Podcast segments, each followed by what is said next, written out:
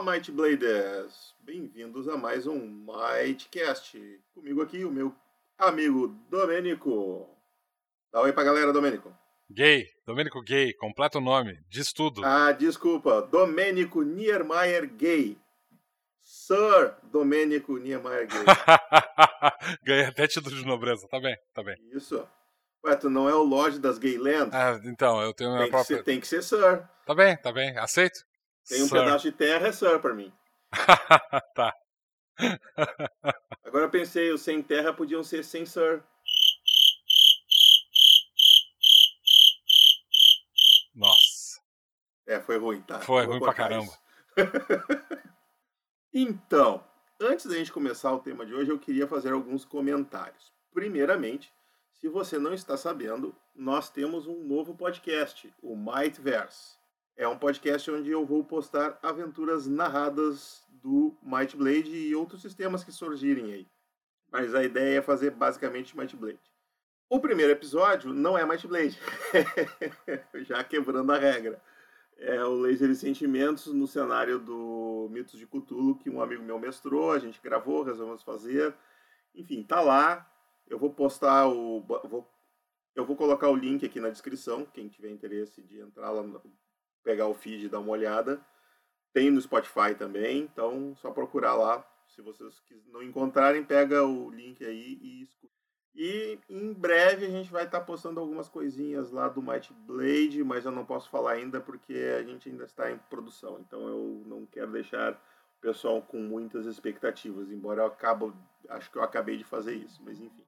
A outra é que eu queria fazer um agradecimento aqui, que eu estou devendo um agradecimento para o Henrique Farofinha, lá do Atelas Produções, que ele me deu uma baita força pra, na edição desse primeiro episódio do Mightverse. Eu tava dando uns bug bizarro nos efeitos sonoros que eu coloquei e eu não tava descobrindo o que, que era. E, e em basicamente cinco minutos ele descobriu e arrumou para mim. E ele também nos deu a dica desses magníficos microfones que nós estamos usando, né, Domênico? Estamos de microfone novo. Headset. Headsets. Headphone, me dá meu headphone. Então, é, neste ponto da gravação, eu realmente achava que eu estava gravando com o meu microfone novo. E embora eu estivesse com ele enfiado nas minhas orelhas e bem posicionado na frente da minha boca, tivesse feito um teste com ele, tudo direitinho, ele estava funcionando, as pessoas estavam me ouvindo. Eu esqueci de avisar para o Audacity que eu ia usar este novo headset na gravação.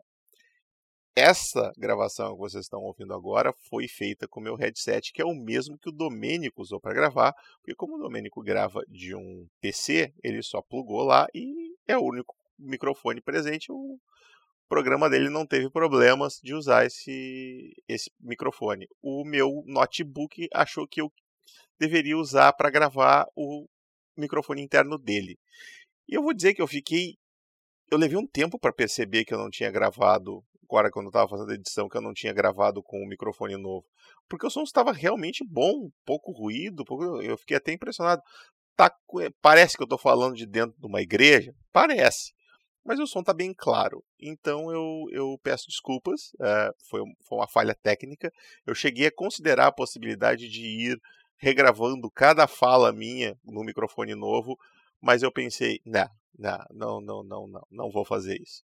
É, até porque seria desonesto, eu fiz um, um cometi um erro, o erro vai para o ar e é isso aí, não tem nada a ver. A partir do próximo vai estar tudo certo, o, o já, eu já fiz o setup direitinho lá no, no Audacity, então não teremos problemas.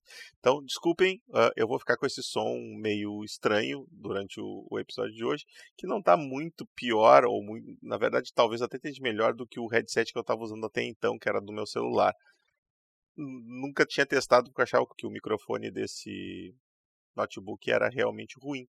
Fiquei surpreso, mas agora eu tenho um microfone melhor, então vamos usá-lo. Voltando.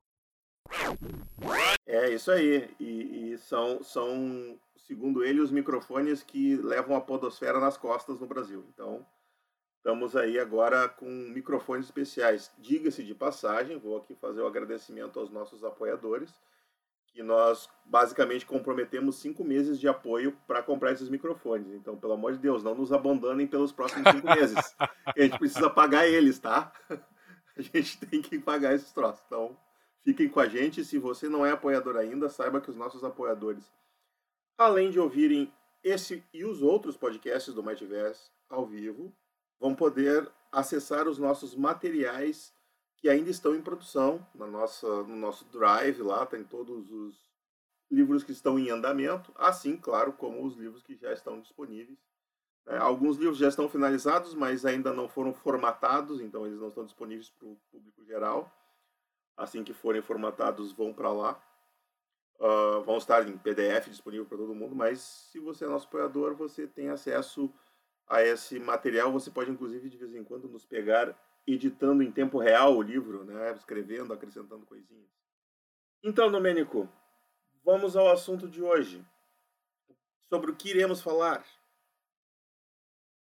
Por que, que eu tenho que falar? Eu geralmente é tu que faz isso, mas tá. É, a gente vai falar hoje especificamente sobre o último livro que a gente lançou, que foi o Tomo das Muitas Línguas, que a gente lançou. É, qual é o formato que a gente lançou? Eu não, não, por isso que eu acho que era a melhor. Lançou, a gente lançou ele em PDF, primeiramente. Uh, ele foi, durante muito tempo, um livro em andamento. Durante muito tempo, não. Ele até foi um livro que foi desenvolvido que em seis meses? Acho que foi algo assim. Uma coisa assim. Durante esses seis meses o pessoal viu lá, muitos dos nossos apoiadores nos deram dicas, sugestões, a gente discutiu, inclusive os últimos adendos a gente fez ao vivo junto com os apoiadores, né? Inclusive eu achei que a gente já tinha feito um podcast sobre isso por causa disso, que a gente entrou, entrou com eles aqui e ficamos mostrando os, as habilidades do, do caminho que entrou no livro, do escriba, e tivemos discussões e tudo mais.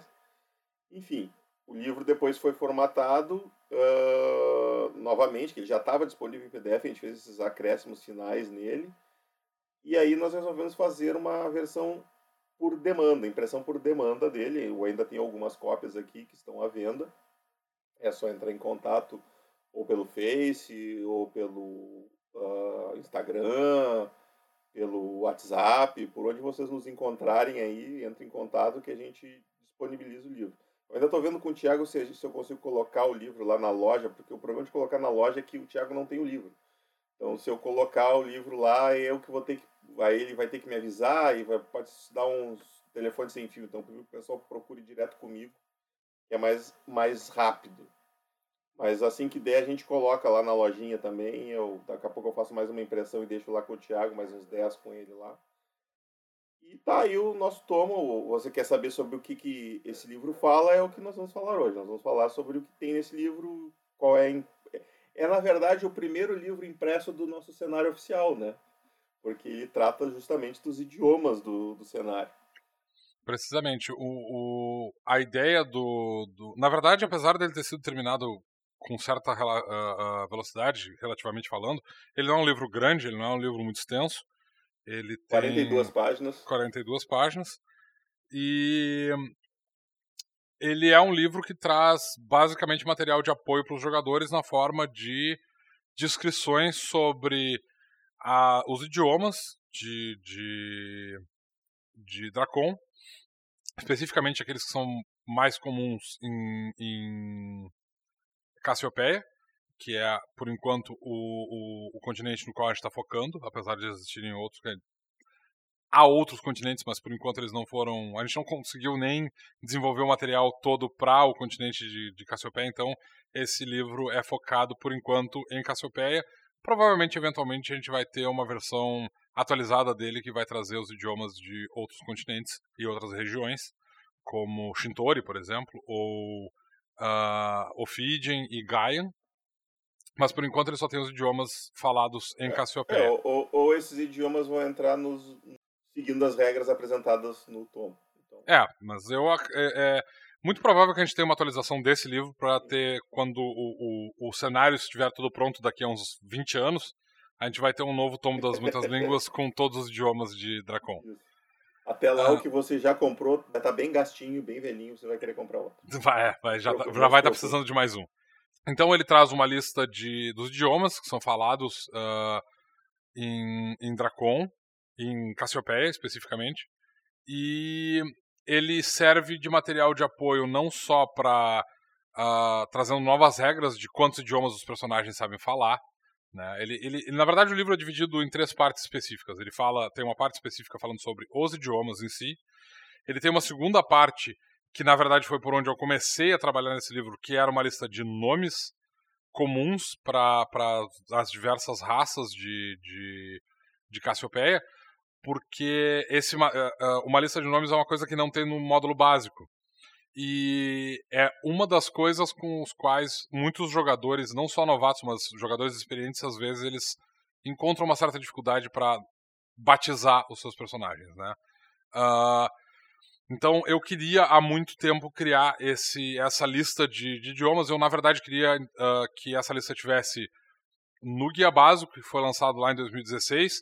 Então na verdade, apesar dele ter sido produzido, como eu falei, uh, relativamente rápido, uma grande parte desse material já existia porque a lista de nome está sendo compilado desde que eu comecei a fazer a revisão do sistema. Então, todos os nomes de PDMs, por exemplo, que aparecem ao longo do uh, do Guia de Tebrim, apesar do Guia de Tebrim ter sido lançado antes, ele segue já as regras de, de, de nomes que estão presentes aqui no, no uh, Tomo das Muitas Línguas, porque essa lista de nomes e idiomas já existia, eu já estava trabalhando nela há algum tempo. E a gente não colocou no guia básico essa lista, até para explicar para o pessoal que é o grande dilema dos editoras independentes, né? O, a gente quer sempre manter o Might Blade o mais economicamente acessível possível. E página impressa custa caro.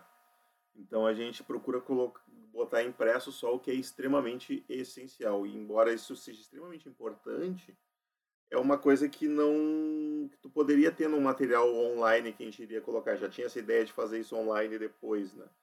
Então acabou que ficou, acabou essa sendo a decisão final. E aí não entrou e aí depois a gente colocou nesse tomo aí que o Domingo teve a ideia de fazer esse livro e a gente colocou nele. É, o, só a lista de, de, de, nomes, na verdade, ocupa 15 páginas, né? Então teriam é. sido 15 páginas a mais no guia básico, o que teria encarecido consideravelmente o, o, o preço final do livro.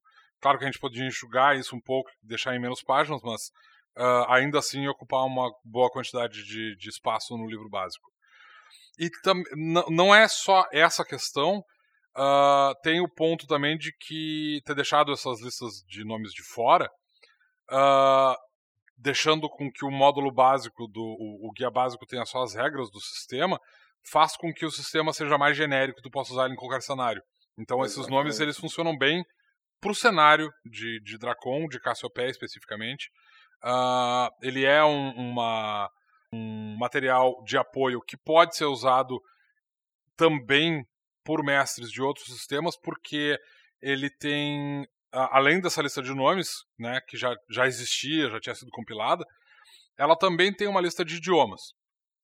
Uh, os idiomas comuns que é falado, falados em Cassiopeia. Então, o que acontece é, se um mestre quiser utilizar uma lista de nomes e a gente tomou um certo cuidado para pegar nomes tradicionais, utilizados em certas regiões do mundo real, para compilar, então a gente pegou nomes comuns de determinadas regiões que se encaixavam com, com uh, as diversas raças de acordo com as culturas delas, e a gente usou idiomas que já existem para compor esse, esse material. Então, a parte de idiomas ela explica como é que o idioma funciona e ela também aponta qual foi o idioma que foi utilizado como base na, na, na parte escrita e se ele tiver uma diferença na parte uh, falada, né, no desenvolvimento desse, desse idioma, esse, é, é, é, esse desenvolvimento diferenciado vai estar explicado também no idioma. Então a gente tem ah, o idioma dos. Uh, o, Lanin, por exemplo, que veio de, de, de Gaia. Uh, ele foi desenvolvido em Gaia, então é, ele, ele é um, um, um idioma que foi trazido para Cassiopeia. E aí se tu for olhar nele ali, no, no, além de uma descrição de como é que ele funciona, né, uh, ele vai também uh, indicar qual foi o idioma que a gente usou como base, que nesse caso, nesse caso foi o Yiddish. Uh, e aí os nomes que tu vai encontrar na língua do, do, das raças que falam esse idioma, elas levam em consideração o idioma real, o Yiddish, a região de onde ele veio. Então esses nomes eles vão refletir a cultura no qual esse idioma está inserido na nossa história real. Tá? Uh, os, o, o, a gente tem alguns uh, idiomas que são idiomas ficcionais, que não são idiomas reais. Uh, a gente tem alguns idiomas artificiais que existem também. E os nomes desses para esses idiomas eles foram tirados uh, ou de outras culturas já existentes ou então eles são a gente tem uma fórmula para criar esses, no esses nomes novos.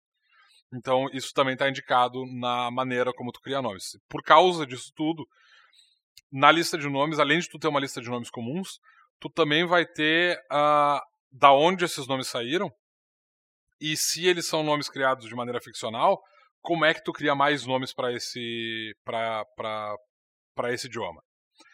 Então, esse é um material que pode ser usado fora do Might Blade, só, só para ser usado como um guia para uh, ah, para idiomas diferentes e para dar inspiração para nomes.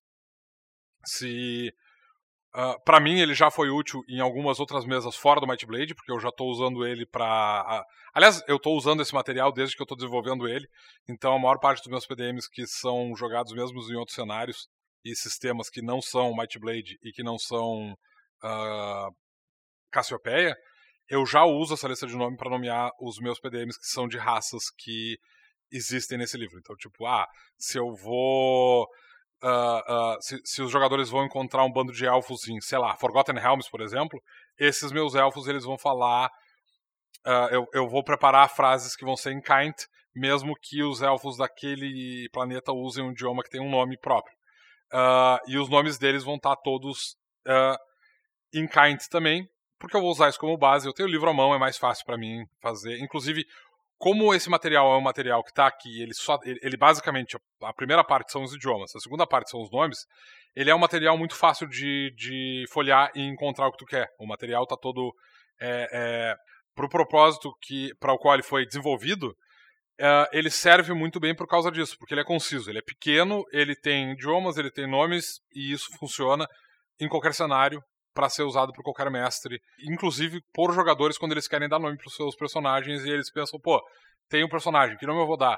Pô, vou dar uma olhada no, no, no tomo das muitas línguas e ver se lá tem algum tipo de nome para não que eu não consigo pensar em nenhum, ou vou pegar uma raça mais diferente para dar um nome esquisito, tipo, sei lá, vou dar uma olhada no como é que os Juban se nomeiam para dar um nome pro meu personagem, porque ele veio de uma de um reino que usa uma bandeira de leão, uma coisa assim e tal.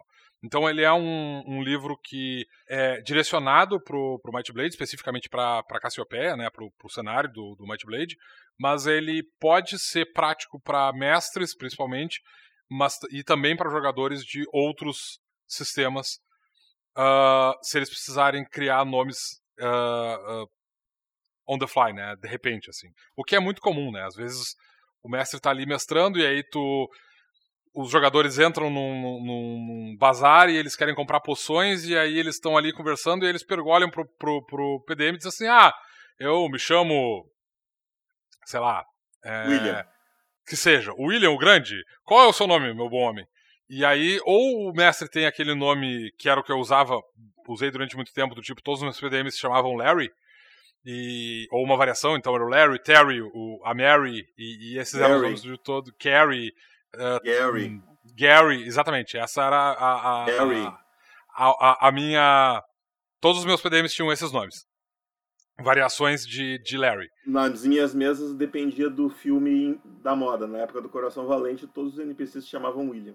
É, também é uma outra opção. Então, tipo, os meus PDMs eles sempre tinham essas variações. Aí depois que eu comecei a trabalhar no Tomo das Muitas Línguas, porque eu tinha uma lista enorme de nomes em vários idiomas diferentes, eu andava, sempre que eu ia mestrar, eu andava com umas folhas impressas com os, com os nomes. Se alguém me perguntasse o nome de algum PDM, eu automaticamente abria aquele troço, pegava o primeiro nome da lista, riscava ele para saber que eu já usei. E se alguém perguntasse o próximo, eu usava o próximo nome e assim sucessivamente. Foi bem. Uh, foi, foi muito bom ter esse livro à mão. enquanto eu estava produzindo, e agora que ele está pronto, ele ainda é mais satisfatório porque eu levo ele para as mesas fisicamente, assim tal. Tipo, eu estou mestrando online agora, mas o livro está sempre aqui do lado do meu, do, do, do, meu mouse. Se alguém pede um nome de um PDM, eu só abro o livrinho aqui rapidinho, dou uma olhada e pum, tem um nome. É, leva 15 segundos para mim ter o, o, o, nome do personagem e eu não fico repetindo Larry, Gary, Mary, Terry o tempo todo. É, é bem prático. Então, apesar de, de, de, ser direcionado, ele é um livro que pode funcionar. Ele, ele é um livro que, para mestres, eu acho que ele é um material bastante útil. Eu, eu, particularmente, gosto muito de livros físicos, então eu gosto, gostei muito da iniciativa que o Luciano teve de fazer esse print on demand pro, pro livro, porque o fato de eu ter o livro e eu poder carregar ele comigo, para mim faz muita diferença. Eu não tenho um computador, uh, eu não tenho um laptop, então para mim acessar alguns materiais é, é, impossível, tipo o Guia de Tebrim, por exemplo, se eu estiver fora de casa, não é um livro que eu tenho como uh, acessar, mas quando eu saio de casa eu sempre carrego cópias do material de Might Blade comigo toda vez, porque pode ser que eu precise, eu sou esse tipo de pessoa, eu tô sempre pronto para mestrar, Nunca então eu sempre carrego jogar RPG, né? Exatamente. Então eu sempre carrego o Might Blade, o guia básico comigo, e agora eu sempre carrego o Might Blade junto com o Tomo das Muitas Línguas, porque para mim ele é mais importante do que o Guia do Herói. Porque... Deixa, eu, deixa eu fazer um, um disclaimerzinho que tu comentou aí que, que eu fiz o, a iniciativa de fazer a versão impressa e tal. O Thiago, uh, muitas pessoas reclamaram, o Thiago veio me xingar, porque como é que tu me faz um negócio de lançamento de cinco dias? Tá todo mundo reclamando para mim que não vai poder comprar, que não sei o que, mas é só um teste. Não era, mas enfim, eu sei o pessoal é muito ansioso e teve um pessoal que ficou desesperado aí, que não pôde comprar no financiamento. Gente, o livro está à venda pelo mesmo preço do financiamento, não se preocupe. O, o, aquilo ali foi um teste, porque a gente precisava saber se a qualidade do livro ia ficar boa nessa impressão por demanda. E ficou muito boa. Eu fiquei assim, é, eu fiquei muito preocupado que fosse ficar uma impressão, aquela impressão de xerox, assim, não pela qualidade ruim, mas aquela impressão que quebra quando tu folheia, sabe? Começa a perder os pedaços da impressão. E não, é uma impressão muito boa, de, tu, tu nem sente a, a, o relevo da tinta no papel. Parece, tu olha assim de relance, se ninguém te disser que não é offset, parece offset. E que é o padrão que a gente usa para livro, né? Claro que é uma impressão laser, impressão laser tem as suas limitações e tal, mas a qualidade ficou muito boa. E eu ainda tenho 10 livros aqui. Então, e quando acabar esses 10, eu vou mandar fazer mais 10, porque eu, eu só preciso fazer, eu posso fazer de 10 em 10. Então, essa é a grande vantagem da pressão por demanda. O livro fica caro, né? Porque um livrinho de 42 páginas custa 20 reais, né? E ele não tem orelha, não né, é grampeado, não é colado, até porque é um livro só de 42 páginas, não precisaria ser, ser colado, mas se a gente for fazer, por exemplo, o Guia de Tebrim, nesse mesmo formato, que são 136 páginas, ele vai ser colado, ele não vai ser costurado e ele não vai ter a capa não vai ter não vai ter abas né então a tendência é que com o tempo a, a, as pontas começam a entortar então tem, é um livro que tu tem que ter mais cuidado né mas funciona e serve ao seu propósito então não se preocupem quem quiser ainda tem livros disponíveis e sempre terá livros disponíveis tá é uma vantagem da impressão por demanda o guia do vilão não vai ser feito. Tem gente que também reclamou. Ah, mas estão fazendo porque não lança o guia do vilão, então assim, porque o guia do vilão a gente quer fazer no mesma qualidade do guia básico e do guia do herói para ser a nossa tríade de livros de regra. Esse esse guia do vilão vai ser, a gente vai fazer agora. Estamos aí para marcar a data certinha, né, Domênico? Inclusive depois temos que ver isso aí para a gente começar a campanha, mas ele vai ser lançado em março agora. Né? Então temos aí a, estamos a menos de dois meses do lançamento do Guia do Vilão. Até fiquei com deu um tremor na espinha agora quando eu, quando eu me dei conta que tem menos de dois meses, mas enfim. É, é exatamente. quando bota a data do troço é, aí, aí a coisa começa a ficar complicada. Tá, vai ser em março, dessa, dessa vez não, não passa. Até porque são dois meses de financiamento ainda, né? Depois ainda tem toda a parte de produção. O livro propriamente impresso, pronto, só vai sair lá pela metade, pela metade do ano, né? Porque tem todo o processo, a gente ainda está finalizando as ilustrações, né, Domênico? Então isso aí é uma coisa que demanda um pouco de tempo ainda. E a gente não podia começar a fazer isso antes, antes que alguém fale, porque a gente precisava saber o que, que a gente ia ter de texto para ilustrar, né? E agora É, que o texto é. está pronto, a gente pode passar para essa etapa. O pessoal reclama muito disso, mas as pessoas não pensam que o Domênico escreve e desenha. Eu quero saber quantos de vocês fazem as duas coisas. Eu mal faço uma. Então, é, não é um trabalho fácil. Mas vai sair e, e é isso. O- o- fiquem tranquilos.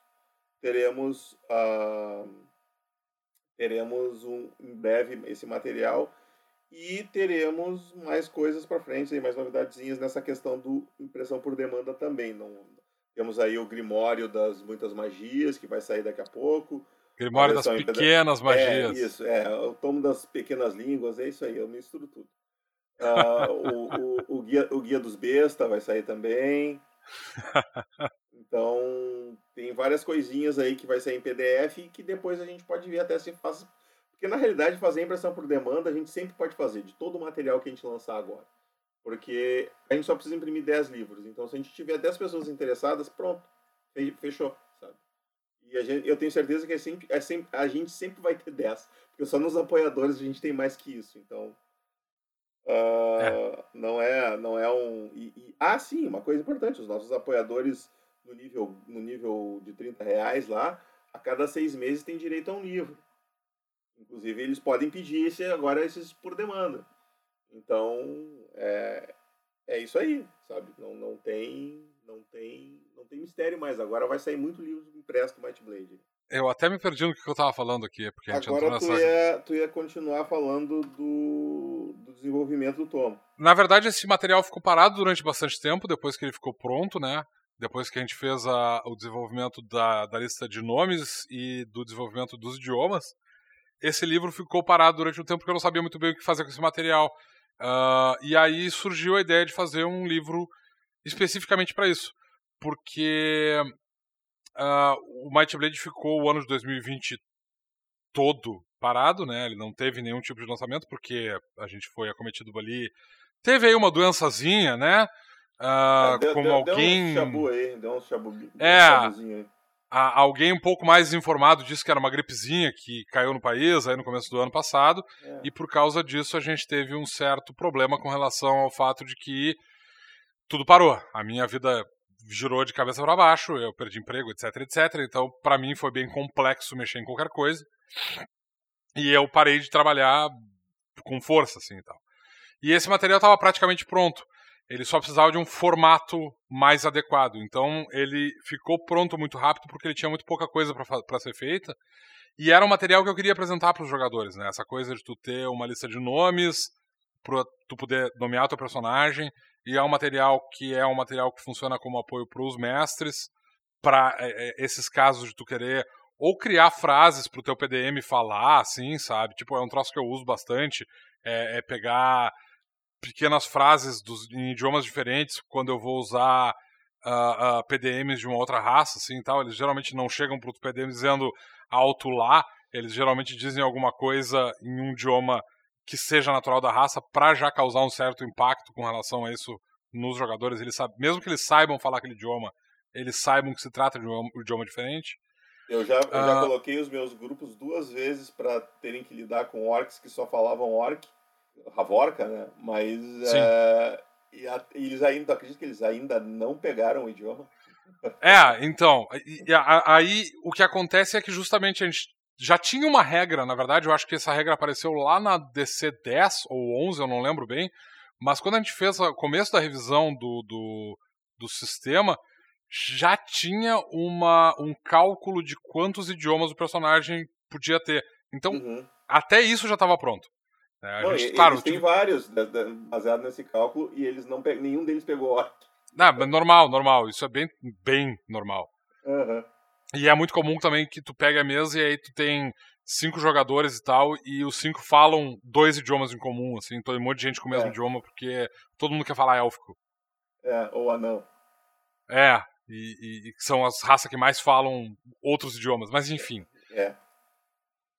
E então eu, eu não tive muito trabalho com esse material uh, para conseguir transformar isso num material que ficasse confortável de ler. E aí o que aconteceu foi que depois que essa parte estava pronta, a gente tinha que colocar um material no finalzinho ali que eram as partes de regras, né, que sempre tem que ter no livro, que incluem, então, essa parte de, de fazer o cálculo de idiomas, né, de quantos idiomas uh, um personagem pode ter e como aprender novos idiomas. Então tem uma, uma mecânica que não mexe no sistema. Esse, é, essa regra nova com idiomas ela leva em consideração a inteligência do personagem, ela não muda as regras do jogo, porque ela leva em consideração a inteligência do personagem e usa pontos de evolução para calcular, para que o personagem possa aprender idiomas adicionais no futuro. Então, um personagem aprende idiomas extras ou aumentando a inteligência dele, ou estudando um idioma novo e gastando um ponto de evolução, que ele vai, claro, deixar de ganhar algum outro benefício, mas ele pode aprender novos idiomas dessa maneira. Às vezes, numa, numa, os seus jogadores, por exemplo, que não pegaram Ravorka, provavelmente vão ter que fazer isso para conseguir subiram, lidar com o eles cenário. Eles já subiram de nível duas vezes depois disso e não pegaram. É, mas aí eu também caras me divertindo colocando o, o, o, idioma dos orcs. E, e, é legal que tem um monte de coisas importantes que se eles tivessem o idioma eles já, já teriam descoberto. Mas eles estão descobrindo do jeito mais difícil. Paciência. Não é problema é. meu. então, a, a terceira parte do livro, né? A primeira parte então tem a lista de idiomas, uh, com a estrutura. A segunda parte tem essa lista de nomes, então tu vai ter nomes para todas as raças que estão no, no guia básico e no guia do herói e no guia do vilão. Então tu vai ter nomes para todas essas raças à disposição e os idiomas que elas falam, que essas raças falam também. E a terceira parte, que é a parte de regras, então vai ter esse cálculo de quais idiomas automaticamente o personagem já sabe falar, baseado na inteligência inicial dele, e como aprender idiomas extras. E além disso, ele também vai. Uh, é, é, o livro também traz uma lista, um antecedente novo, que é o poliglota, que é né, um sujeito que fala é todos os idiomas é comuns. Troglodita, não é poliglota? Não, é o poliglota. Troglodita vai ter um livro só para os trogloditas ah, é que são. Confundi. É, é. Uh, e, e, a gente tem algumas outras habilidades uh, gerais, que são todas voltadas para uh, linguagem. Então a gente tem mimetismo social, que permite que tu uh, consiga todos os idiomas que tu fala, tu consegue é, simular os sotaques dele, então tu parece um, um, falante nativo, isso dá um benefício de não parecer um estrangeiro nunca. Tu tem o Tomo das Muitas Línguas, que é um, um, uma, um benefício para sacerdotes, de, especificamente discípulos do conhecimento, que é uma magia que permite que tu fale qualquer idioma. E tu tem Teurgia, que é uma habilidade que pelo personagem utilizar muito a linguagem, uh, uh, o Arcades, que é ou quitônico, enfim, depende de como é que o personagem lida com magia, porque isso também é uma parte importante do cenário. A gente falou, uh, o, o, o Might Blade tem algumas linguagens especificamente para magias, tá, que são utilizadas especificamente por conjuradores divinos, por conjuradores místicos, por conjuradores arcanos, isso, por isso tá no tomo uh, também, né? cultistas, isso está no tomo, essas descrições que são algumas dessas linguagens são linguagens artificiais, né? Não são linguagens que existem, mas elas uh, são encontráveis, pode encontrar referências para elas. Então, tu tem uma. O Teurgia é uma habilidade específica para uh, uh, conjuradores que se especializaram em uh, vocalizar as suas magias, porque as magias do Might Blade só precisam de um gesto. Então tu tem aqui a teurgia que permite que tu faça uma. Tu recebe um bônus se tu estiver dizendo o nome da magia. Então, né, castar uma bola de fogo e dizer bola de fogo enquanto tá lançando ela, nesse caso vai te dar um bônus pra, de concentração e fica mais fácil de conjurar a magia. E, antes que vocês, e finalmente. E antes que vocês perguntem, sim, vocês podem dizer Kamehameha vocês quiserem. É, é, tecnicamente tu pode dizer qualquer coisa, enfim, é, né, mesas e mesas. E finalmente a gente tem um caminho especificamente ligado à questão de, de, uh, de linguagens, que é o escriba, que é um caminho para personagens ligados a livros. Então ele, uh, ele é especificamente ligado à conjuração, né? Uh, apesar dele ter algumas habilidades que metade das habilidades dele, na verdade, não lidam com conjuração especificamente. É, é, um, é uma, um caminho feito com dois propósitos. Dá uma opção a mais para conjuradores mas também permitir que existam PDMs nos cenários que são especialistas em fazer o que no mundo real escribas faziam, que era copiar livros e produzir uh, livros. Então tu vai ter basicamente. Copiar livros e produzir filhos. E gravar discos. Na verdade, não, né? Porque a maior parte dos copistas era. Era monge. Era, era monge. É, então, esse caminho serve para tu ter PDMs copistas, né? Para te ter. Uh, uh, para te saber o que exatamente. Uh, o sábio da cidade ele tem. Eh, qual caminho ele vai seguir. Ele segue esse caminho. Ele lê muito e ele tem conhecimento sobre várias. teorias sobre várias culturas, porque ele lê muito sobre culturas diferentes. E ele também traz uma série de, de habilidades ligadas à magia para o caso de conjuradores que queiram utilizar uma maneira diferente de conjurar. Não, ele não. As regras do. É um caminho, então ele não tem uma, uma regra nova que cria um sistema novo de lançar magia, mas ele introduz algumas alternativas para conjurar itens a partir de. Opa!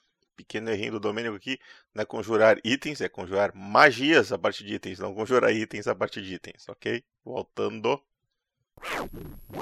Uh, itens de registro, ou seja, grimórios e, e missais, ou cajados, enfim, depende de como é que tu registra suas magias, mas ele tem essa esse foco para itens de registro, né, itens que foram onde as magias foram escritas, ele dá uma vantagem para esse tipo de, de de personagem. Que é o, o, o, Na prática, aquele cara que é o mago da torre, é o cara que está ali sentado no meio de uma enorme biblioteca com um monte de livros, de grimórios, e ele conjura a partir desses livros ao invés de. de eh, de, de, de ter um monte de magia, tipo o feiticeiro do D&D, né? Tipo, tenho...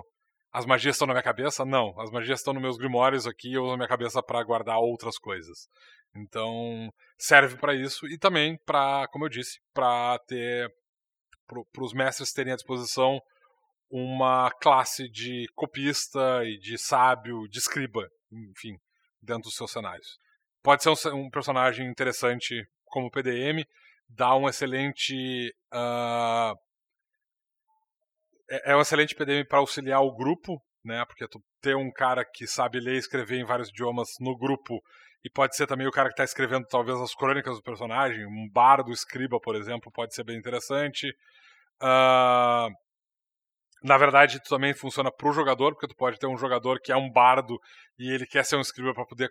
Eh, porque ele está escrevendo um, um romance sobre as aventuras do, do, do, do grupo, ou um livro de, de, de, poemas, uma Eda, uma, uma saga. Então, é um, é um caminho que tem algumas possibilidades, principalmente de, de interpretação mais do que vantagens mecânicas. É claro que as habilidades dele dão vantagens mecânicas, né? Mas é, a ideia da, da, da classe era mais criar uh, acessórios interessantes para o mestre ter PDMs mais diversificados em primeiro lugar e também permite que os jogadores como um todo possam ter personagens que não caem sempre naquela coisa de uh, eu sou mago com cajado, eu ando por aí, eu toco bola de fogo pelo cajado e pela varinha, sabe? Quer fugir um pouco do Harry Potter? tem um outro jeito de jogar com magos, com o Scriba. Então, são opções interessantes para jogadores diferentes. Muito bem. O que, que temos mais para falar do tomo? Temos mais alguma coisa?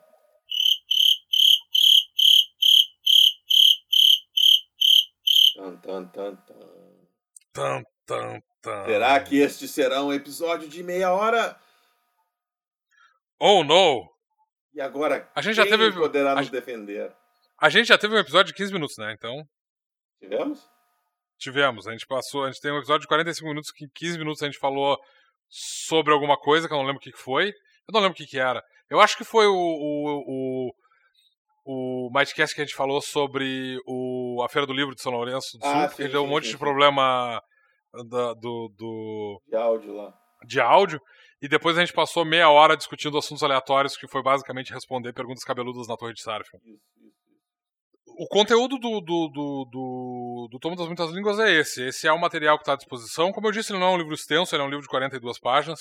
Então ele tem esse material. Ele tem um livro, um, um, uma lista de idiomas comuns, explicando como é a estrutura desses idiomas, quem, que culturas utilizam esse idioma, uh, dentro de quais uh, uh, é, situações esses idiomas são mais comuns. Tem uma lista de nomes comuns para cada uma das diversas culturas e raças dentro do, do, do cenário de, de, de Dracon.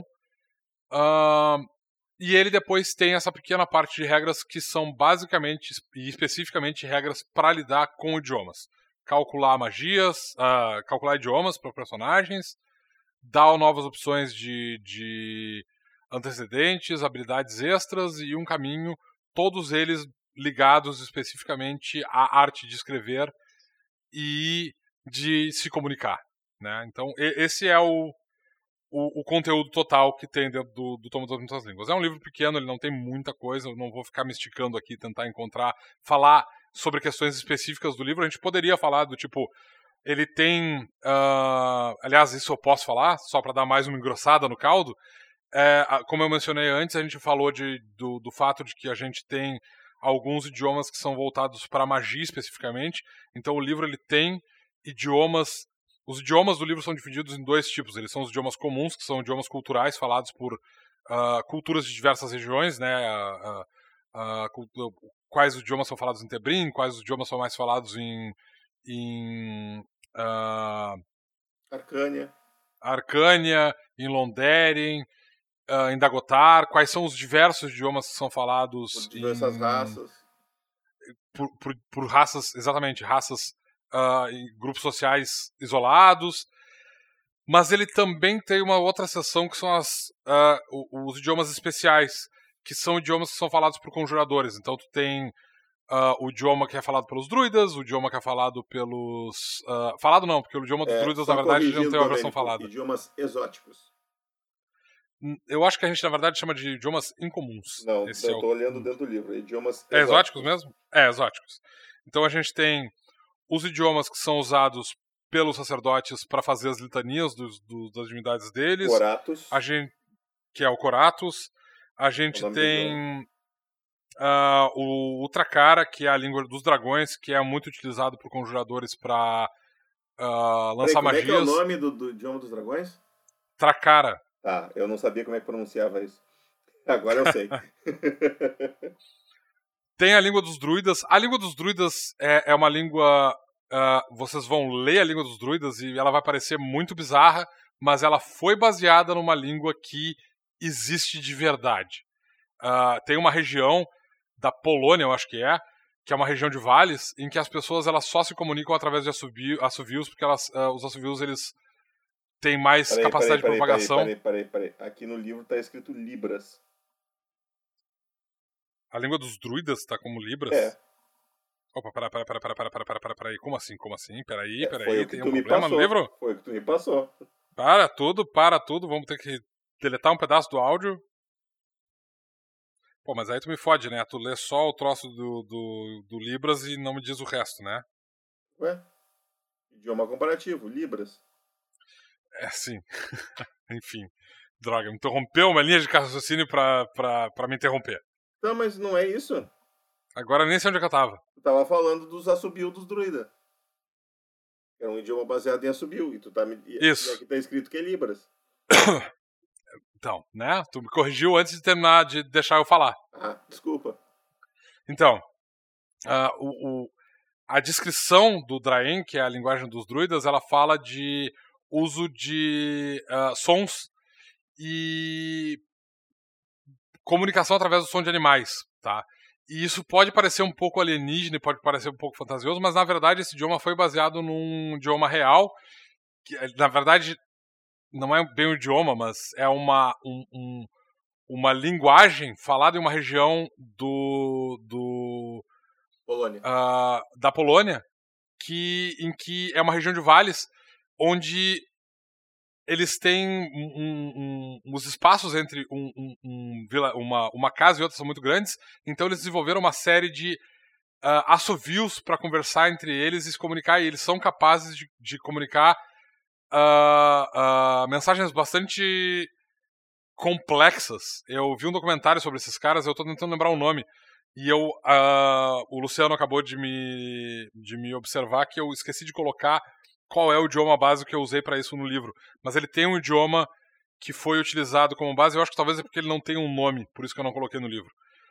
Uh, mas existe um grupo de pessoas na, na, na região do, do, da Polônia que fala, se comunica através de assovios e inclusive eles falam, uh, tipo, eles marcam horário, local de, de se encontrar, vamos se encontrar às seis e meia para tomar um café no bar do, do, do, do seu Pedro. E os caras conseguem comunicar esse nível de mensagem por assobios. O que é um troço absolutamente fantástico. Eu nunca imaginei que isso pudesse que isso fosse possível. Então, os druidas, na verdade, eles pegam um pouco disso. Eles também pegam um pouco do fato de que os. Uh, uh, uh, escoteiros. Os escoteiros eles têm algumas medalhas, né? Eu não sei como é que se chama isso, mas é. Eles recebem algumas condecorações por saber imitar animais também. Então, tu mistura um pouco dessas duas coisas e eles uh, uh, esse idioma ele não tem uma linguagem escrita porque a única forma de comunicação silenciosa dele, ou seja, a, a, forma como ele é conversado, se tu não quiser fazer barulho, porque tu pode estar numa dungeon, por exemplo, é linguagem de sinais. Então eles conversam por libras. O que é uma parte que a gente eu quis incluir no livro também para tu ter um pouco mais de inclusão tu tem uma pessoa que não sabe, uh, uma pessoa que tem algum tipo de deficiência uh, auditiva, por exemplo, e tu quer incluir ela no grupo, perfeito, ele é um druida e ele fala o idioma dos druidas. E aí tu pode colocar ele na, na, na mesa e ele não tá nem sequer fora do personagem quando ele estiver conversando com todo mundo e ninguém sabe o que ele tá falando quando ele tá gesticulando. A não ser que as outras pessoas saibam Libras. É, claro, ok. Né? Aí melhor ainda, aí vai ficar mais divertido. Uh, então a gente tem esses idiomas especiais, os idiomas exóticos, que são esses idiomas voltados para grupos de pessoas. Tem um outro idioma também que é o idioma dos o idioma das ruas, né? O... É, tem, tem na verdade mais dois idiomas considerados exóticos. Tem o é, tu falou do, do Arcades, né, que é o dos feiticeiros. Uh, tem os Dracomantes, que falam a língua dos dragões, que tu já falou. E aí tem a língua das ruas que é o do, dos ladinos e bardos, e o tônico dos necromantes. É, o, na verdade, o quitônico não é falado só pro necromante. O quitônico. É, é ele... é necromantes, grotões e tritões. O, o, o, o quitônico, ele é uma linguagem artificial, mas ela foi criada. Uh... Eu, vou ter que olhar a língua. Eu, eu acho que o tônico é a língua básica do, do tônico. Eu nunca lembro qual é o nome da língua básica desses caras, porque essa... É, o quitônico é enoquiano. Isso, enoquiano. O enoquiano, que também é chamado de quitônico, é uma língua que foi desenvolvida especificamente por magistas pra, pra uh, nessas tradições mágicas que acreditam que as palavras têm poder. Então, existe um sistema de linguagem que é falado por essas Eu não sei se é falado, mas ele é escrito com certeza, que é o enoquiano, que é tecnicamente uma língua falada por anjos e tal, mas ele uh, acabou entrando muito na parte de. caiu nas graças dos satanistas e outras, uh, outros grupos de pessoas que lidam com o sobrenatural, né? Então, o que acontece é que esse é um, um, um idioma que ele é muito. Eu, eu, eu, só acho importante falar que tu tá te referindo ao mundo real e não ao mundo do jogo, tá? Sim, sim, eu tô falando do mundo real, exatamente. Esse, o idioma base, né? É importante fazer essa distinção. Pode, pode parecer muito bizarro o que eu tô falando, né? Porque a gente parece que eu tô falando de um mundo de jogo, mas não, eu tô falando do mundo real. Porque, né, a gente tem gente que lida com é, anjos, os, demônios, os, etc, os, etc. Os magistas do mundo real, a gente tava se referindo. É. Eles desenvolveram esse, esse sistema, ele é baseado em linguagem dos anjos, em teoria, né?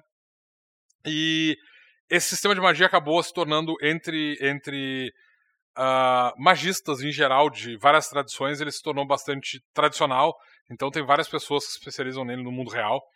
E a gente colocou ele no livro uh, ah, para ser uma, uma língua falada por uh, criaturas do submundo, por assim dizer, incluindo o submundo figurado na forma do submundo dos mortos, quanto no submundo físico, ou seja, criaturas que vivem no fundo do mar. Pra mim, o submundo figurado é o submundo dos esgotos. Mas ok. Não, esse submundo é físico também, né? É, mas, Mas é, é- só essas- real, o mesmo submundo. O outro é o figurado. Tá, então tem razão. Tem razão.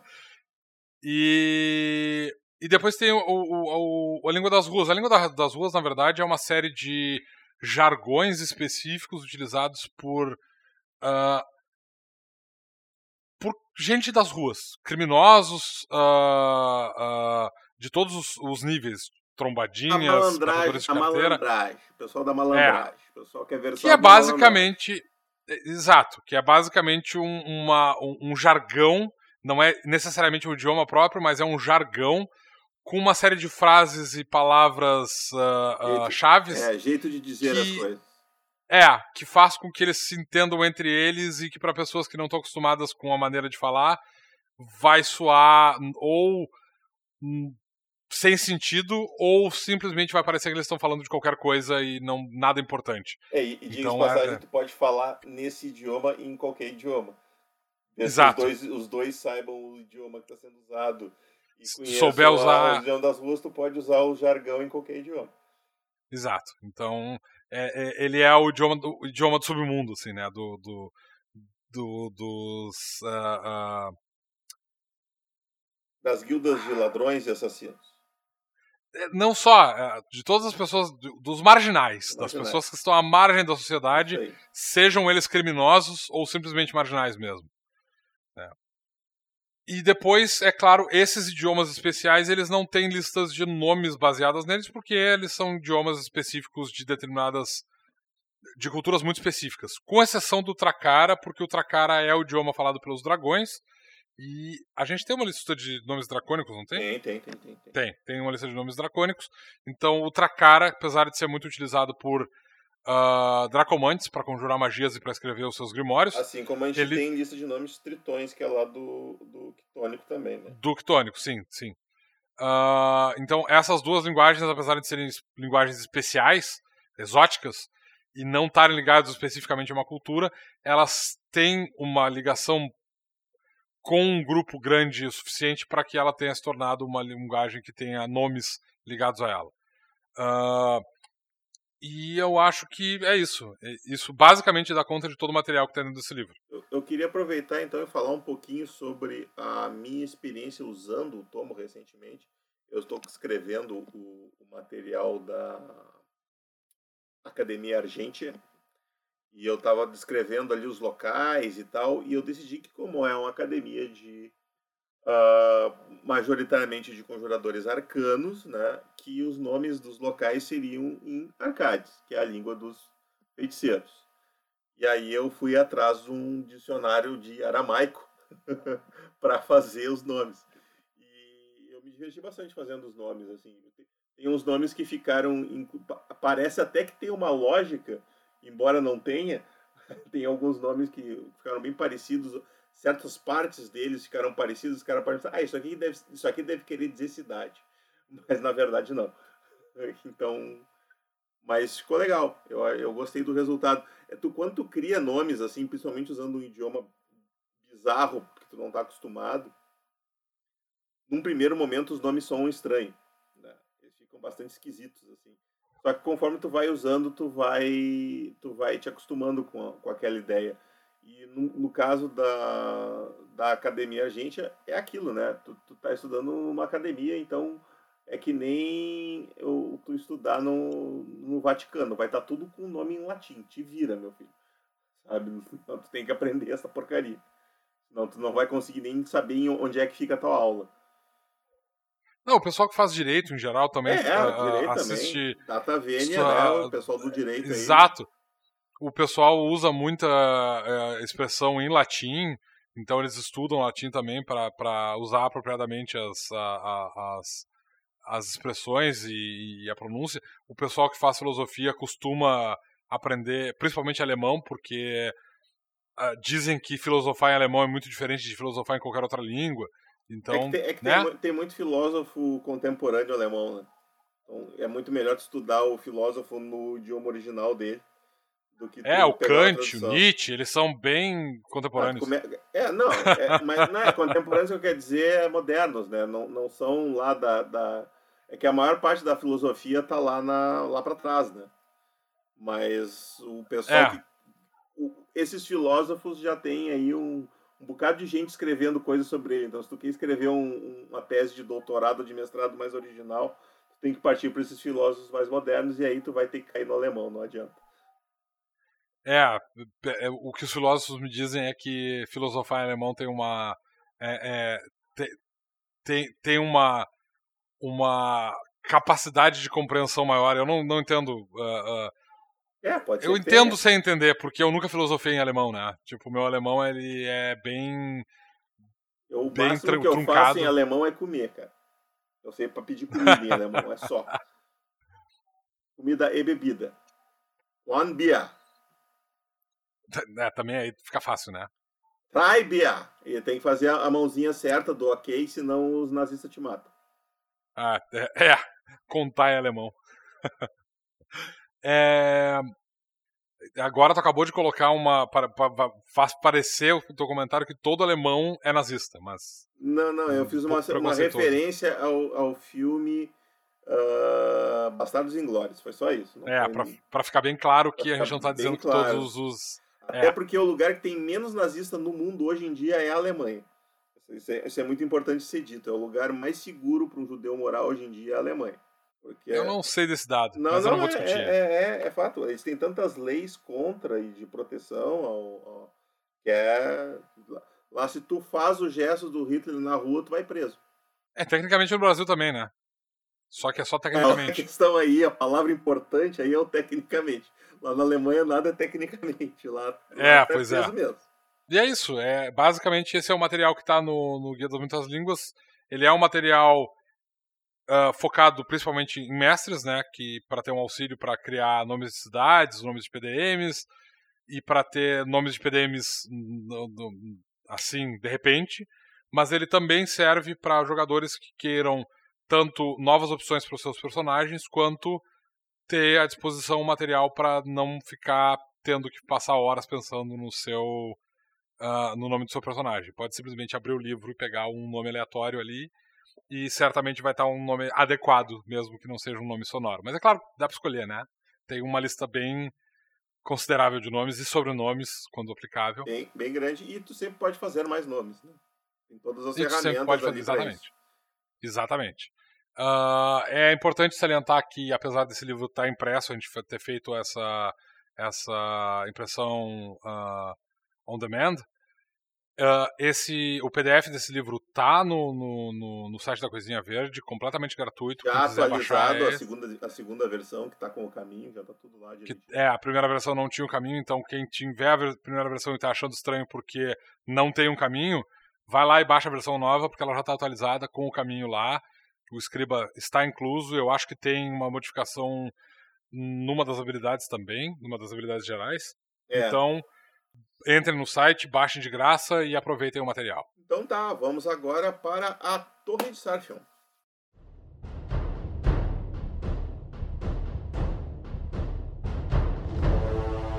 Torre de Sarfion.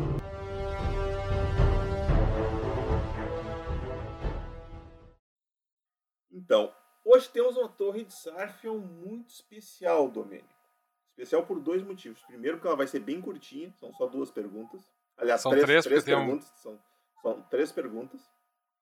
E segundo, porque nós temos nossas duas primeiras perguntas que vieram por e-mail. Uma salva de palmas. Mandem perguntas por e-mail, mandem perguntas por e-mail. Eu, eu gosto muito de receber e-mail, gente. Eu sou velho. Eu gosto de receber e-mail. Sou um velho pai, eu gosto de receber e-mail. Tu vai gostar muito da primeira pergunta também. Eu tenho certeza que tu vai Ah, curtir. Não, não, sério, sem, sem sacanagem. Tu vai gostar porque ela diz assim: Arcânia parece ser o pior reino de Cassiopeia, na visão do guia de Tebrim. Apesar que Arcânia, a- apesar que Arcânia tem políticas agressivas como escravidão, os arcanistas têm uma ordem de paladinos, formada por astérios diferentes de Tebrim que os tratam com preconceito. Né? Em Terbrinho os Astérios sim, sofrem preconceito, em Arcânia não. O que me faz pensar que Arcânia não é um lugar 100% ruim. Isso é um ponto a, ser, a se pensar ou é loucura da minha mente? Uh, quem mandou isso foi o BDVK, eu não, é, é como está assinado, e ele colocou finalizando, tô curioso pelos próximos guias dos reinos. E o próximo, meu amigo, vai ser Arcane.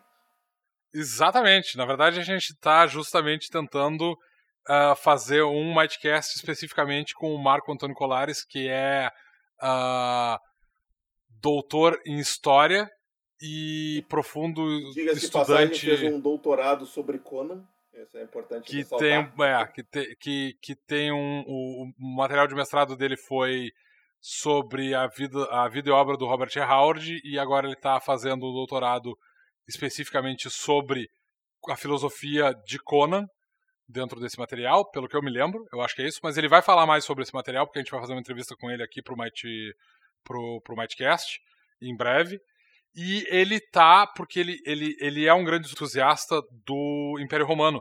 E quando a gente estava desenvolvendo o cenário de Arcânia, a gente queria que ele tivesse, na verdade, bastante influência do Império Romano. Então, a gente convidou ele para ajudar. Então, esse material vai ser o primeiro material de cenário que vai ser feito a seis mãos em vez de quatro. Não sou só eu e o Luciano trabalhando nele. Você, eu, o Luciano e o Marco Antônio Colares uh, trabalhando no, nesse material. Ele já está escrito, mas ele não está organizado. Na verdade, ele está completamente desorganizado, porque a parte de organizar é minha e eu não tive tempo de fazer essa parte ainda. Tecnicamente, a parte de organizar é minha, né? Porque eu sou um diagramador, mas é, eu entendi eu tô tentando não culpar ninguém exceto a mim mesmo, tá? Tô é, eu sei, não, mas a culpa, a culpa, é minha também, eu tô muito afastado do guia, eu quero escrever, eu quero escrever não, eu, quero, eu tenho que ler ele, tudo que tá escrito lá, mas é, é vocês acabaram escrevendo um monte de coisa e eu, ah, meu Deus, tem que ler tudo. É, é a gente basicamente misturou Império Romano com dragões e, e minotauros, né? Não tinha como ser simples. É, não tinha, mas ficou legal pra caralho. E...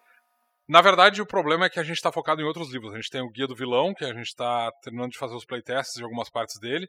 E a gente também tem o Guia de Bestas, que é onde eu estou focado nesse momento.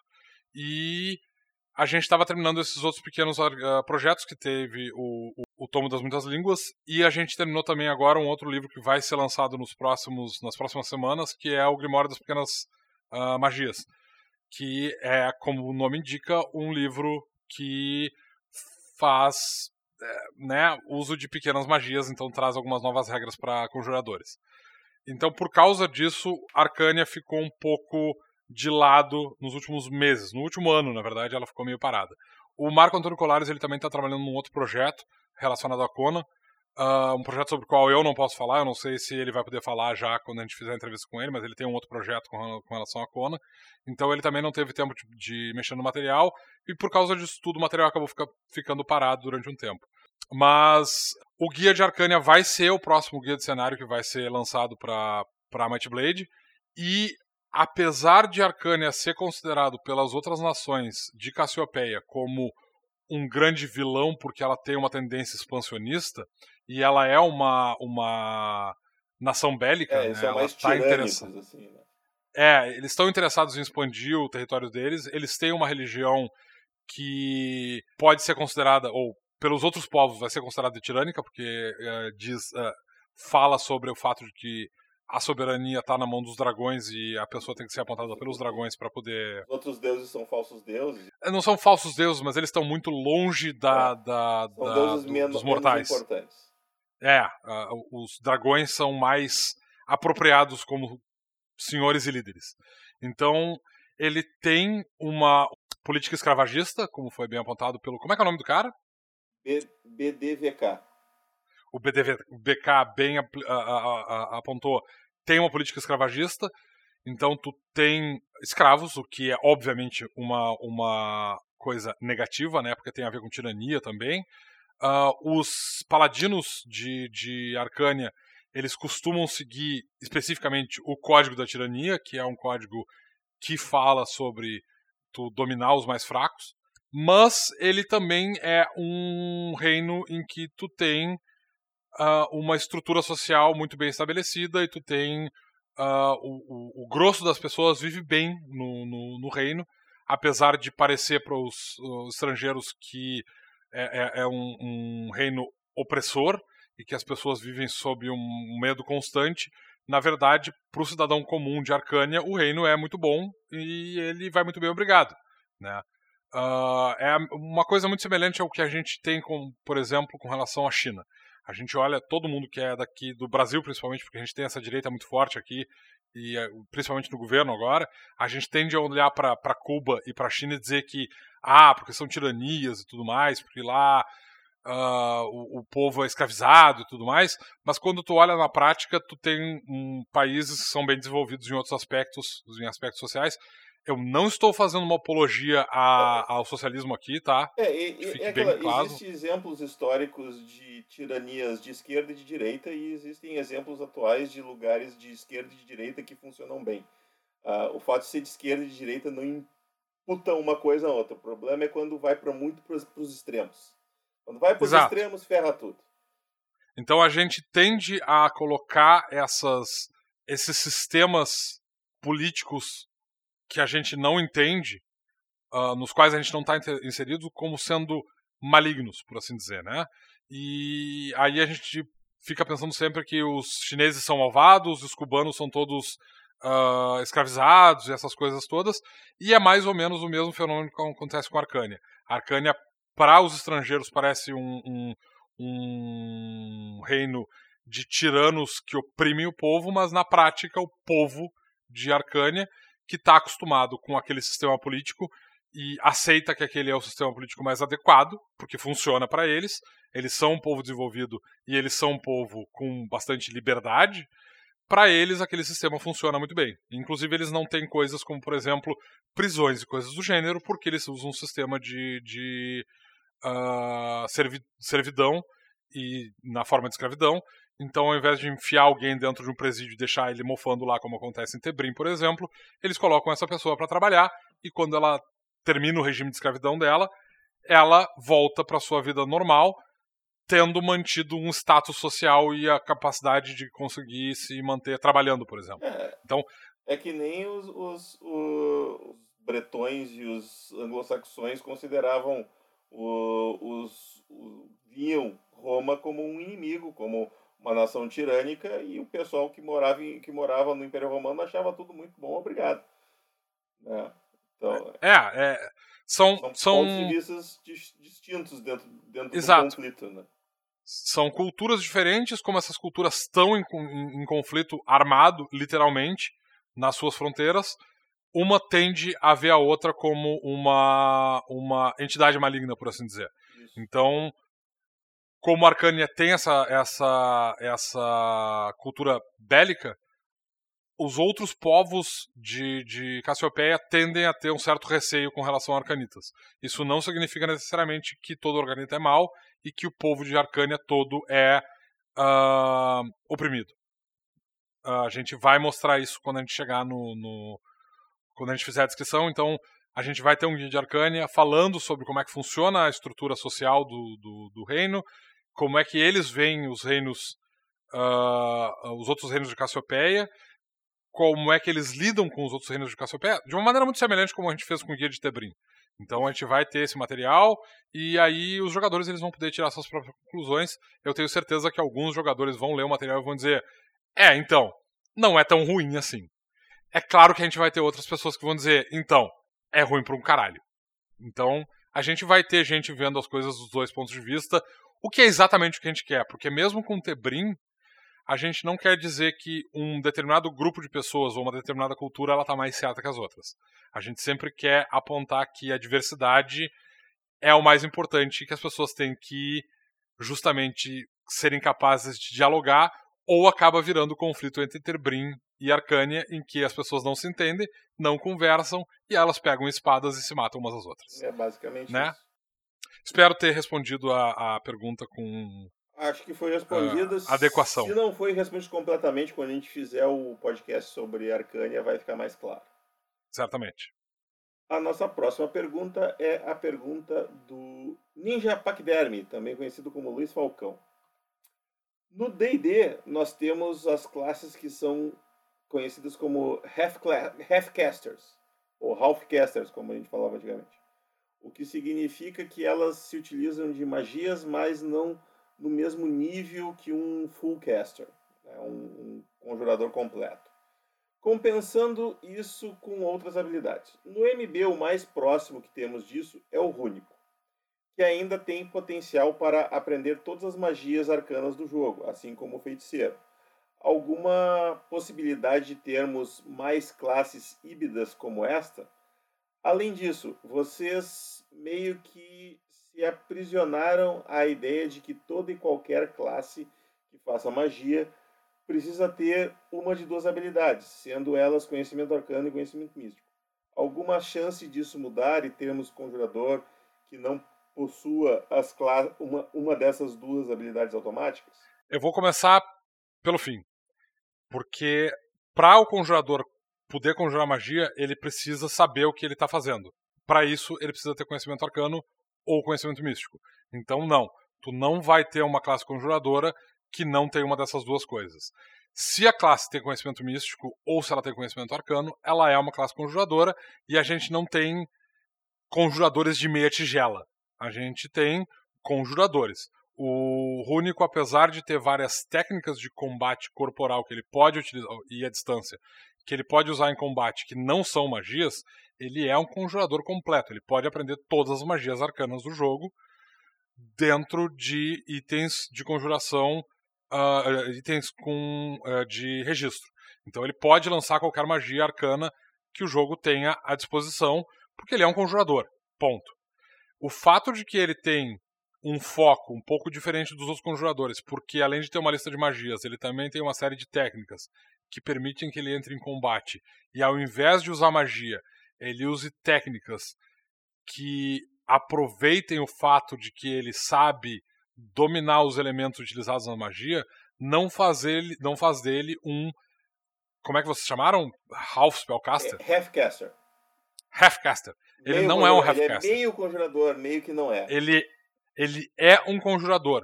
Se tu quiser fazer um único que conjura magias, ele tem habilidades especificamente para isso e ele vai ser um conjurador eficiente. Se tu quiser que ele seja um personagem focado em habilidades de em técnicas para usar uh, habilidades que causam dano elemental ao invés de causar dano físico e esquecer a parte de conjuração, ele também vai ser um personagem eficiente. Se tu quiser fazer um, uma coisa meio a meio, tu também vai ter um personagem eficiente. Então, o Rúnico, na verdade, é uma classe que faz o que em outros sistemas antigamente tu teria que fazer um personagem que tivesse que fosse um, um, um multiclasse, né? Tipo, ah, eu vou fazer um guerreiro mago, por exemplo, no D&D para usar para falar com todas as, as letras. No D&D para fazer esse tipo de personagem, para fazer um rúnico, tu teria que ter um guerreiro mago. Inclusive tu tinha alguma, alguns uh, kits e depois tinha, no terceira edição, teve, isso se tornou classe de prestígio, em que tu precisava ter um pouco das duas coisas para tu ter uma classe de prestígio específica como o Spellsinger, o, o Bladesinger, o Armage, ou o Spell Dancer é, e outras classes de Halfcasters. Tá? Uh, no Might Blade isso não existe, tu tem conjuradores. Tu pode, inclusive, pegar um cara como, por exemplo, o Rúnico e misturar ele com uma outra classe conjuradora, digamos um druida, para tu ter um conjurador muito completo que consegue lançar qualquer magia do jogo e ainda é capaz de distribuir porrada com espadas. Ou tu pode misturar ele com uma outra classe combativa, como, sei lá, o guerreiro ou o ladino, e tu ter outras opções de combate que não sejam só aquelas que estão no Rúnico que lidam com magias, com uh, combate elemental. Tu pode ter combate físico na forma de outras habilidades se tu pegar uma outra classe. Então, a ideia de uma classe meio conjuradora, ela não existe. Todas as classes de conjuradores do Might Blade, eles sempre vão ter conhecimento místico, conhecimento arcano, ou a gente vai ver isso eventualmente quando sair o guia de, de uh, conjuradores que vão ter a habilidade de conhecimento esotérico. Eu não vou falar sobre conhecimento esotérico hoje. Eventualmente a gente vai falar com o Axad e com o Nitsua sobre o assunto. E a gente vai falar sobre o Shintori e o desenvolvimento dele, do, do cenário. E a gente vai falar sobre magia, uh, magia esotérica e conhecimento esotérico. Por enquanto, é, existe uma terceira forma de lançar magias, que não é só conhecimento místico e conhecimento arcano. Mas conjuradores precisam ter algum tipo de conjuração mágica, senão eles não são conjuradores, ponto.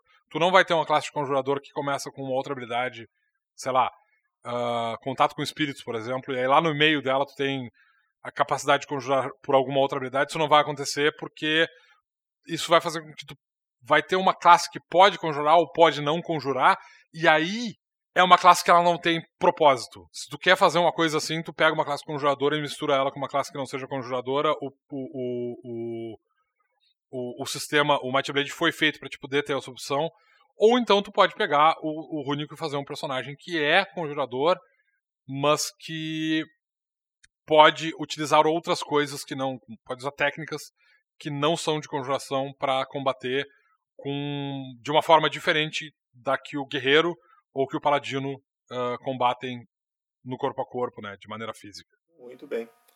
Temos uma terceira pergunta aqui. A Leona Sabres mandou a seguinte pergunta: Mantícora seria considerada uma espécie, assim como um grifo, ou seria apenas uma quimera?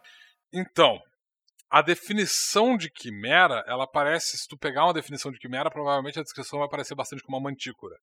Mas, assim como acontece com outras raças no Might Blade, mesmo que essas raças originalmente tenham sido criadas artificialmente, artificialmente, e isso é o que define o que é uma quimera, ela, for, ela não é uma criatura que é natural, ela é uma criatura que foi criada de forma artificial, mas ela tem inteligência. Algumas quimeras elas eventualmente encontram um nicho e passam a conseguir se reproduzir na natureza.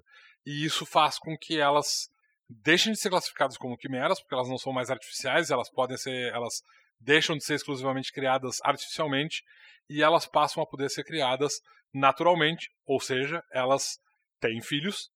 E é o que acontece no caso das mantícoras. As mantícoras muito provavelmente tiveram uma origem uh, artificial, elas provavelmente foram criadas assim como provavelmente aconteceu com os grifos, ou talvez elas tenham sido uh, exporta importadas de algum outro plano, porque o plano de Cassiopeia naturalmente não desenvolve criaturas que tenham vários membros, né, mais de quatro membros, a não ser que eles sejam insetos. Então, essas criaturas provavelmente tiveram algum tipo de origem artificial ou extraplanar. Mas elas encontraram um nicho natural dentro de, de, de Dracon e agora elas se reproduzem, então elas não são mais consideradas criaturas artificiais, elas são criaturas naturais. Inclusive as quimeras vão estar no guia de bestas e elas vão seguir todas as regras para criaturas artificiais, uh, para criaturas naturais, para bestas. Elas não seguirão as regras de quimeras que vão aparecer no guia de criaturas artificiais a ser lançado eventualmente. Em algum momento do futuro. Eu gostaria de aproveitar essa pergunta da Leona Sabres porque essa pergunta ela veio diretamente do nosso grupo do Telegram. E eu quero aproveitar que, esse, que esse, uh, essa pergunta veio de lá para justamente avisar aqueles que ainda não sabem que o Might Blade tem um grupo do Telegram. Eu não lembro como é que é o nome do grupo, mas se você procurar Might Blade, Might Blade. É Might Group? É, Might Group, RPG Might Blade. Se tu botar RPG Might Blade, tu encontra. É, então se vocês quiserem fazer parte do grupo, o grupo existe no Telegram. Uh, nós dois, tanto eu quanto o, Luciano, estamos lá. O Thiago também está no grupo, mas eu não sei o quão ativo ele é no Telegram. Uh, eu sou mais ativo no Telegram do que eu sou no WhatsApp, então é mais provável que eu entre em contato com esse grupo do que eu tenho uh, contato com o pessoal dos exploradores da DC, que é um grupo de WhatsApp. Então, para quem quiser, para quem usa Telegram e não usa o WhatsApp, ou para quem quer um outro grupo que tá. Esse grupo tem cerca de um ano já, mas ele só agora tá tomando forma e a gente tá dando mais um, um uma atenção para ele, principalmente porque tem muita gente que está deixando o WhatsApp e o Facebook por questões de privacidade, segurança, segurança. privacidade, enfim. Então, para quem tiver interessado em um grupo de Telegram, por algum motivo, ele existe, ele está lá à disposição. Essa, a, a Leona Sabre é, é uma das Might Bladers que está no grupo, mandou essa pergunta, então eu já vou aproveitar para fazer esse pequeno anúncio aqui. Quem quiser, estamos no Telegram, procurem a gente lá. Serão. Uh, entrarão em um grupo que por enquanto é pequeno, mas eu espero que ele cresça e se torne um grupo tão grande e tão eficiente quanto é os exploradores DDC, que tem, sei lá, eu 300 mensagens por dia, eu não consigo nem sequer ler tudo. Uh, eu achei aqui mais duas perguntas escondidas. Estava na próxima página da pauta, eu não tinha visto. Que é daquela lista de perguntas que o Juba tinha compilado que não, a gente não sabe de quem foi. Ah, ok. Então a primeira pergunta é: se um personagem quiser comprar um estabelecimento coisa do, ou coisa parecida, qual a base de compra e venda? Depende do mercado imobiliário.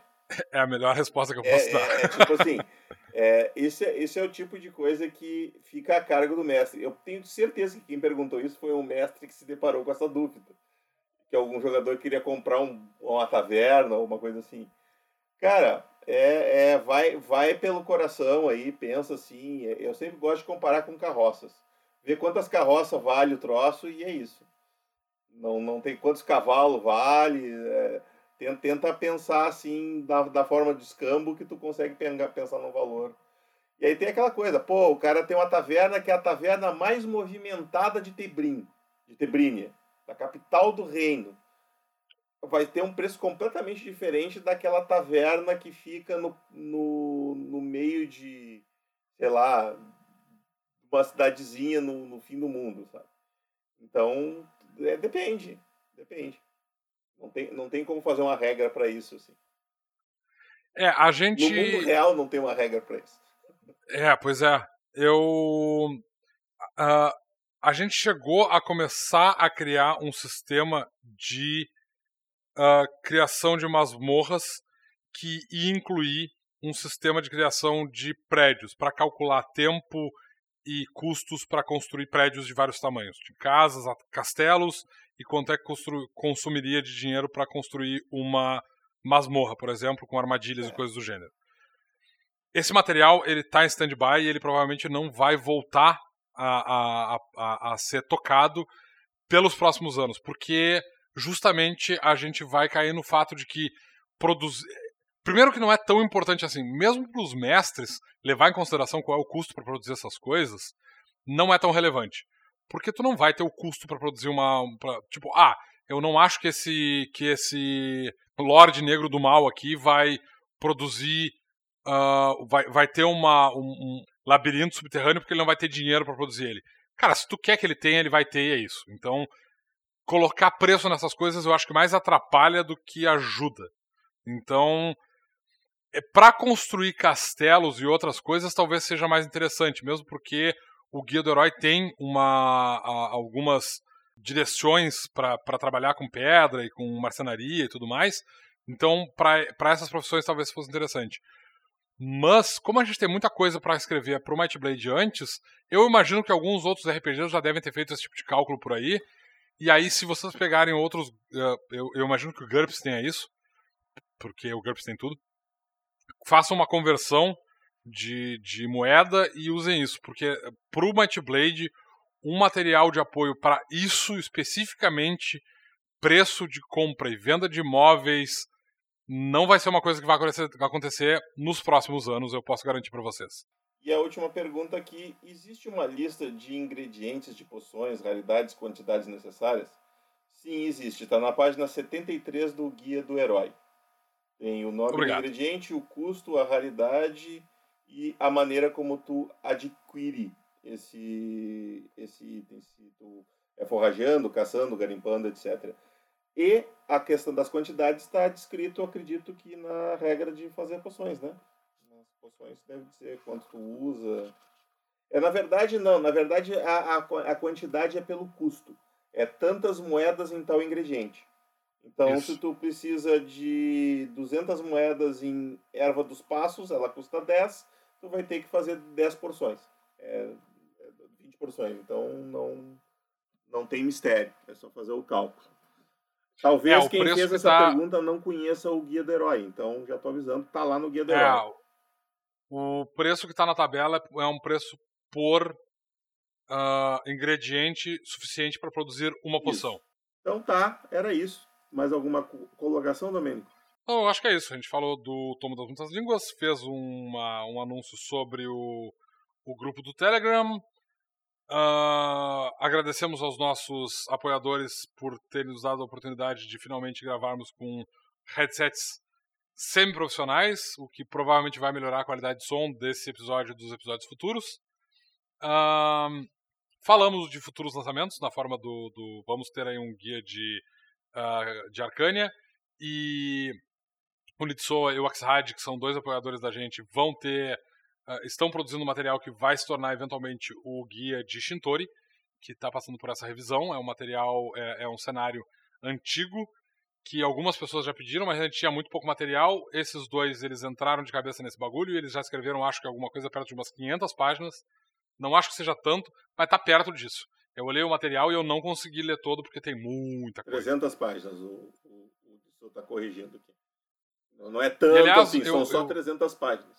É só mais que o dobro do que o livro básico. Eu, eu gostaria de agradecer pessoalmente o Axhad e o Nitsuo porque eles estão fazendo essa revisão e porque eles são pessoas com as quais eu converso bastante sobre regras e eles estão sempre apoiando a gente e eles estão sempre aqui no Might Forge, uh, na, na, no Might Pub, nas nossas reuniões e nas gravações.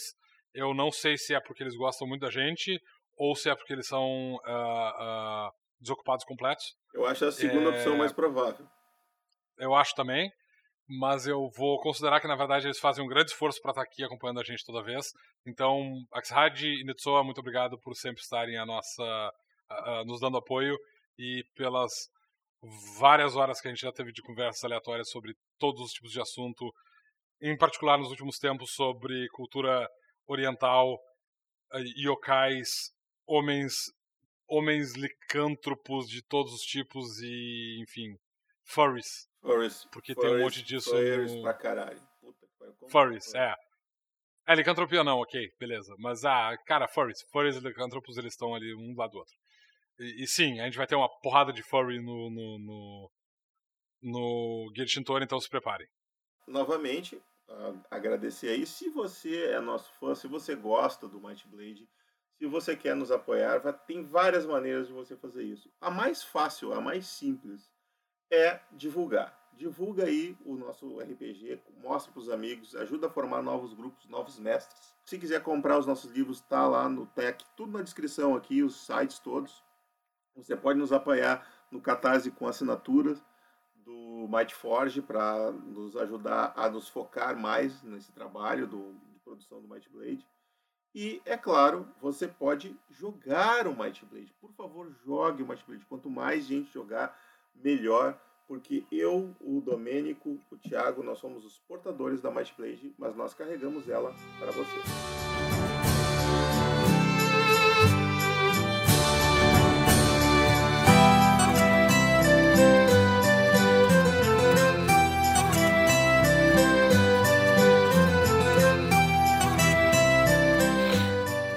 Gravando. Gravando. Sobre o que a gente vai gravar mesmo? O, o, o... Ah, o, to, o, to, o Tomo das Muitas Magias. Tomo... Não. Não, Tomo Memórias das... das Muitas Línguas. Não. Uh... É esse livro aí. Haha.